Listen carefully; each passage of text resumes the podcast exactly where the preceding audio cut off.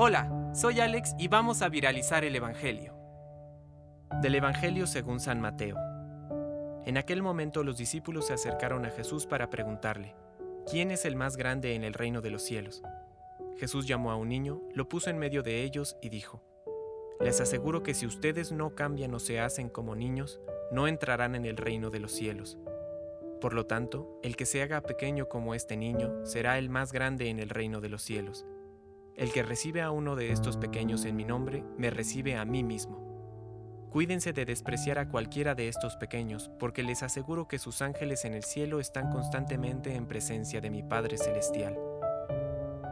Palabra de Dios. Compártelo, viralicemos juntos el Evangelio. Permite que el Espíritu Santo encienda tu corazón.